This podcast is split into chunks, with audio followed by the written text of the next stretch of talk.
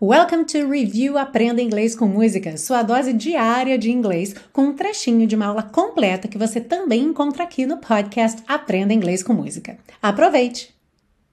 E a gente já começa com um tópico que eu acho sensacional de esclarecer aqui. É algo que eu sei que confunde muita gente e a princípio pode parecer que não, então é, vamos ter aí desdobramentos desse tópico, digamos assim. Começando então pela frase She's like the wind through my tree. Ela é como o vento pela minha árvore.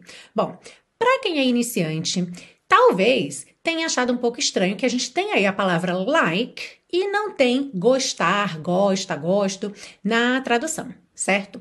Porque a gente está muito acostumado a ver que like significa gostar, o que é verdade, né? O verbo gostar em inglês é to like. Mas a palavra like também tem um outro significado que é justamente esse como de você estar igualando coisas, ok? De você estar dizendo que coisas são semelhantes. Então, se ela é como o vento, she is like the wind, alright? E aí, Assim, a prova dos nove, para quem está começando agora, primeiro, sempre o contexto. É, o contexto vai fazer com que você entenda se aquele like é verbo ou não. Mas, principalmente, se eu tenho o verbo be aí junto. Porque se eu tenho she is like, não faz sentido dizer ela é gosta. Right? Então, você já pega essa dica sempre que tiver she is, você já sabe que esse like que tá logo depois do is é como. Ela é como, pontinho, pontinho. Alright? Já se eu não tivesse esse is aí, esse like provavelmente então seria o verbo, mas no caso aqui com she, terceira pessoa do singular, he, she, it, ele teria que estar conjugado aí para combinar certinho, concordar com esse sujeito. Como é que eu diria? Ela gosta do vento. Diga em voz alta aí para praticar, hein?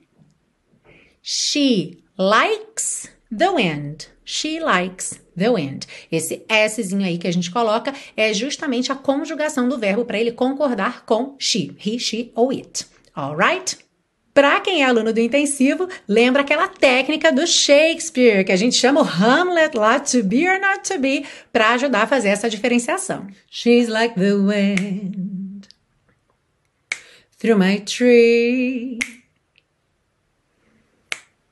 She rides the night next to me.